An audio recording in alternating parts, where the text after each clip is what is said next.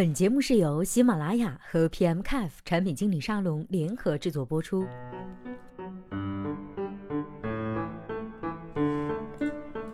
Hello，大家好，欢迎收听本期的节目。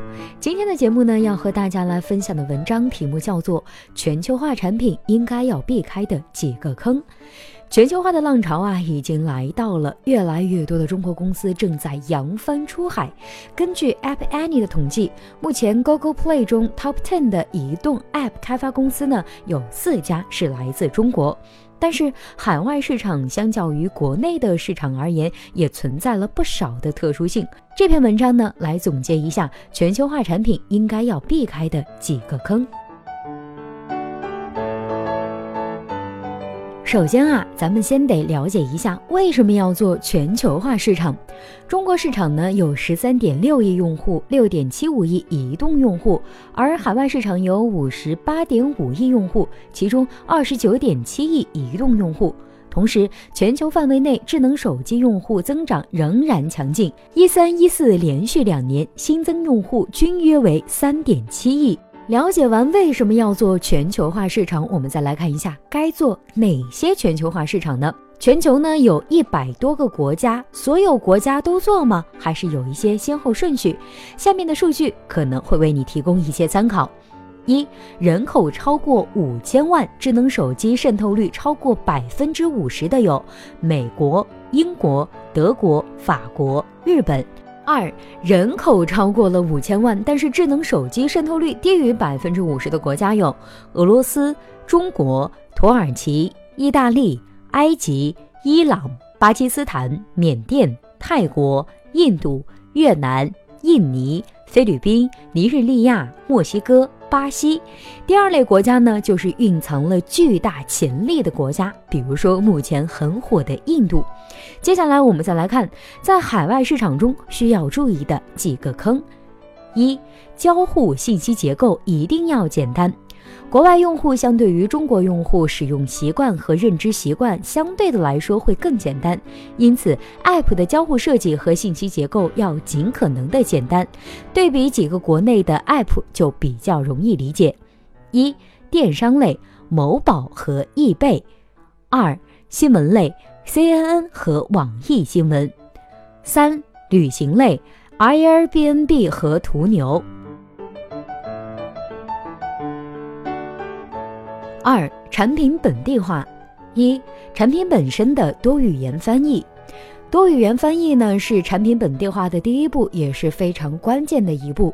多语言翻译能够帮助用户更好的使用、理解你的 App，从而提升留存率。另外，多语言翻译不仅是语言的本地化，在某些特殊的语言中，还需要考虑到显示的样式。比如说，在阿拉伯语中，文字的顺序是从右到左。所以，不仅要语言翻译，还要将界面展示的方式、图标的显示位置都要进行适当的配置。二、运营的本地化，运营活动的本地化，在重点的国家和地区要根据当地的民风民俗来制定具体的运营活动。例如，大家熟知的圣诞节就不适合在所有的国家都运行，在以色列和阿拉伯国家是不过圣诞节的。三、功能的本地化，不同国家地区可能会因为自身的经济条件、社会风俗等条件的差异，在使用习惯和用户需求上存在差别。优秀的本地化产品将会根据这些差别调整其核心功能点和宣传的点。例如，印度是一个网络条件特别差的国家，其线上渠道就比较薄弱；韩国、美国的网络条件就特别好。三、不要使用非必要的系统权限。海外市场的用户对于个人信息的保护是非常强的，因此，当发现应用需要一些敏感权限的时候，就会非常谨慎。比如说，相机权限、麦克风权限、通讯录权限等等。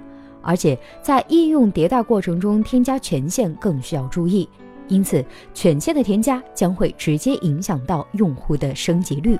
另外，敏感权限的获取可能会成为 PR 和运营的点。四、宗教和文化忌讳。十三和星期五，星期五和数字十三都代表着坏运气。猪、穆斯林的忌讳，暴力和血腥的图片，彩虹呢是同性恋话题，某些国家同性恋是禁忌；女性性感身体的图片，赌博和酒精的暗示。五、其他的一些点：一、不要使用未经允许的授权和资源，国外对于产权的保护是很严格的；二、不同平台尽量可能使用该平台的规范。三、社交网络是最佳的推广的运营渠道。国外还是 Facebook 的天下，合理的运营 Facebook 为 App 做运营，能够起到非常好的效果。应用内的 Facebook 分享，往往能够给应用带来不少的回流。四、不断寻求官方的推荐。官方推荐会让应用能够获取到更多的优质的流量，而官方在评选的过程中不会太看重公司和 App 的大小，更倾向于 App 的创新点和质量。